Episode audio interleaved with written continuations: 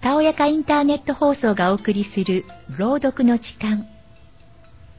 今回お送りする内容は、今回は芥川龍之介の花後編をお届けします。その法というのは、ただ湯で花を茹でて、その花を人に踏ませるという極めて簡単なものであった。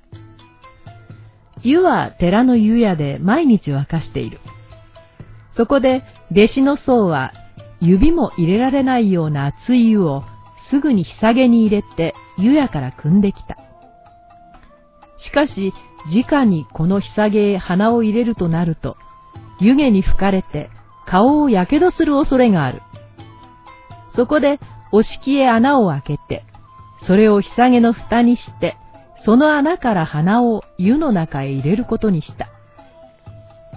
鼻だけはこの熱い湯の中へ浸しても少しも熱くないのである。しばらくすると、弟子の僧が言った。もう、湯だった自分でござろう。内具は苦笑した。これだけ聞いたのでは、誰も花の話とは気がつかないだろうと思ったからである。花は熱湯に蒸されて、飲みの食ったようにむずがゆい。弟子の僧は、内具がお敷の穴から鼻を抜くと、そのまだ湯気の立っている鼻を両足に力を入れながら踏み始めた。内具は横になって鼻を床板の上へ伸ばしながら、弟子の僧の足が上下に動くのを目の前に見ているのである。弟子の僧は時々気の毒そうな顔をして、内具のハゲ頭を見下ろしながらこんなことを言った。伊藤はござらぬかな？医師はせめて、不めと申したで。じゃが、伊藤はござらぬかな？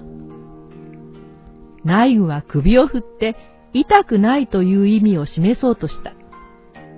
ところが、鼻を踏まれているので思うように首が動かない。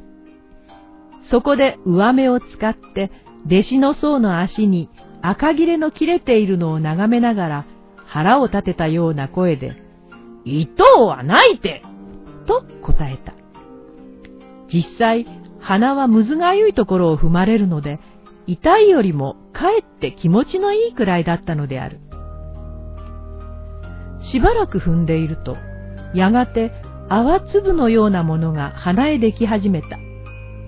いわば毛をむしった小鳥をそっくり丸焼きにしたような形である。弟子の僧はこれを見ると足を止めて独り言のようにこう言った。これを毛抜きで抜けと申すことでござった。内具は不足らしく頬を膨らせて黙って弟子の僧のするなりに任せておいた。もちろん、弟子の僧の親切がわからないわけではない。それは分かっても、自分の鼻をまるで物品のように取り扱うのが不愉快に思われたからである。内具は信用しない医者の手術を受ける患者のような顔をして、不祥不祥に弟子の僧が鼻の毛穴から毛抜きで油を取るのを眺めていた。油は鳥の羽の茎のような形をして、渋ばかりの長さに抜けるのである。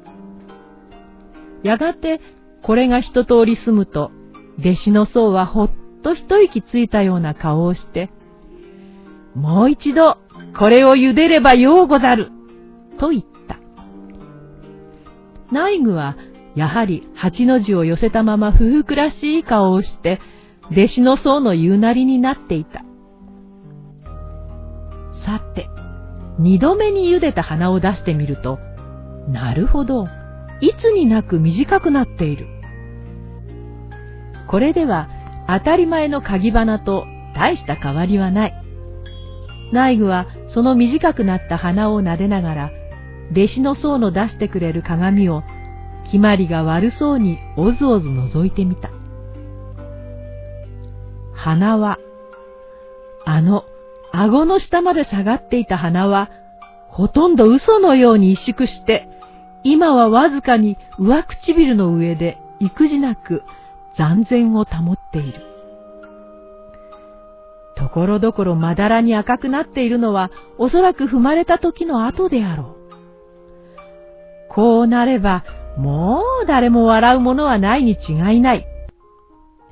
鏡の中にある内具の顔は鏡の外にある内具の顔を見て満足そうに目をしばたたいた。しかし、その日はまだ一日、鼻がまた長くなりはしないかという不安があった。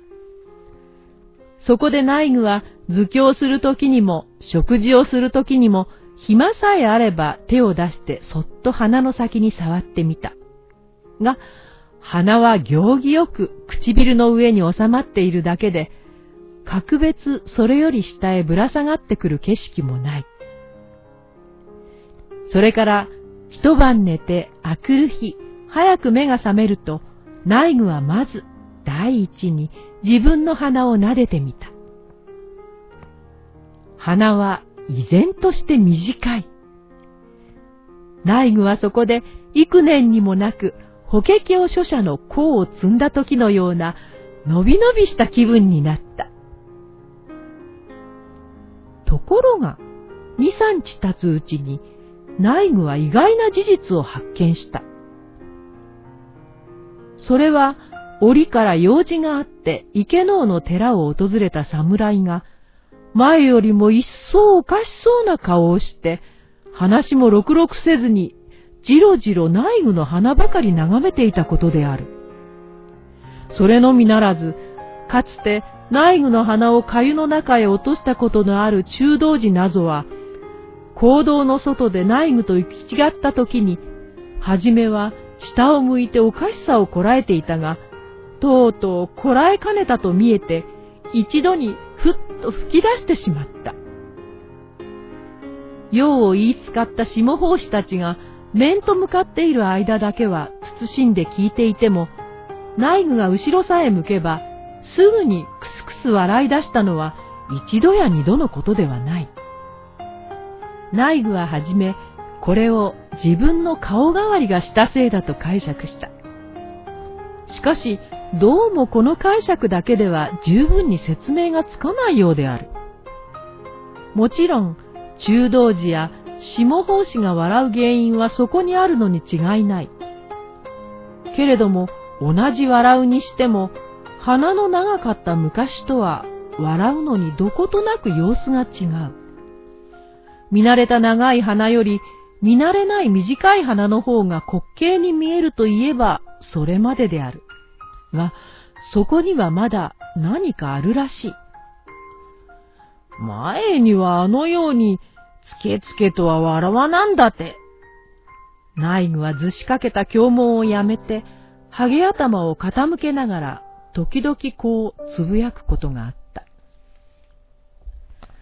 愛すべき内具はそういう時になると必ずぼんやり傍らにかけた不言の画像を眺めながら鼻の長かった四五日前のことを思い出して今は無下に癒しくなり下がれる人の栄えたる昔を忍ぶがごとく塞ぎ込んでしまうのである。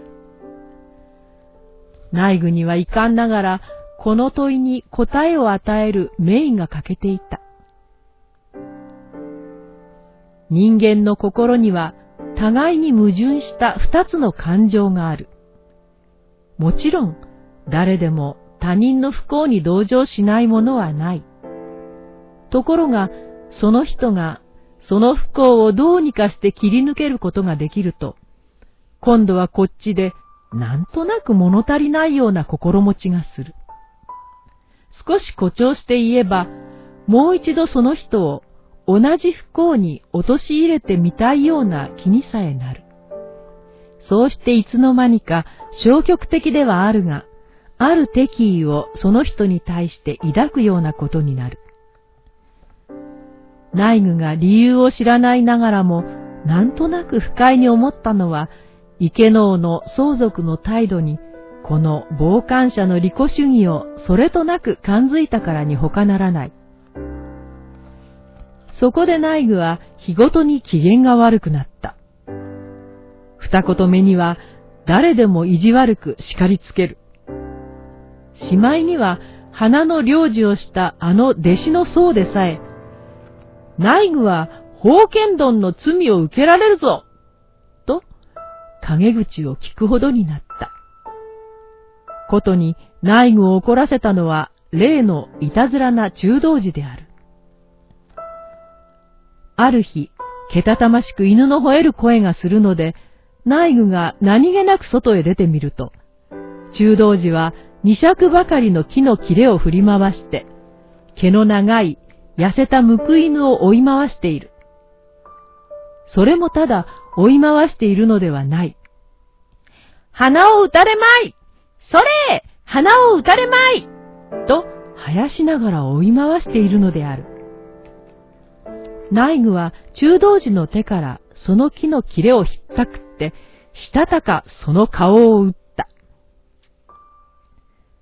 木の切れは以前の花もたげの木だったのである。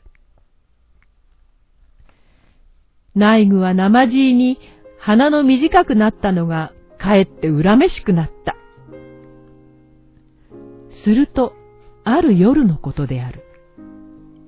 日が暮れてから急に風が出たと見えて、塔の風卓の鳴る音がうるさいほど枕に通ってきた。その上、寒さもめっきり加わったので、老年の内具は寝つこうとしても寝つかれない。そこで床の中でまじまじしていると、ふと鼻がいつになくむずがゆいのに気がついた。手を当ててみると、少し水気が来たようにむくんでいる。どうやらそこだけ熱さえもあるらしい。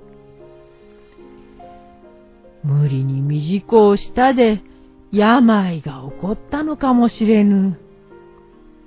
内具は仏前に高原を備えるようなうやうやしい手つきで鼻を押さえながらこうつぶやいた。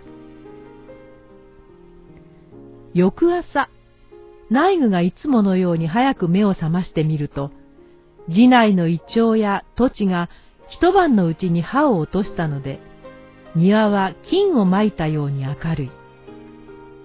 塔の屋根には霜が降りているせいであろう。まだ薄い朝日にクリンがまばゆく光っている。全地内具は瞳を上げた円に立って深く息を吸い込んだ。ほとんど忘れようとしていたある感覚が、再び内具に帰ってきたのはこの時である。内具は慌てて鼻へ手をやった。手に触るものは夕べの短い鼻ではない。上唇の上から顎の下まで五六寸余りもぶら下がっている昔の長い鼻である。内具は鼻が一夜のうちにまた元の通り長くなったのを知った。そうして、それと同時に、鼻が短くなった時と同じような、晴れ晴れとした心持ちが、どこからともなく帰ってくるのを感じた。こうなればもう誰も笑うものはないに違いない。内具は心の中でこう自分に囁いた。長い鼻を明け方の秋風にぶらつかせながら。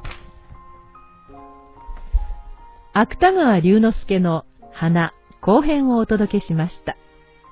それでは次回もお楽しみに。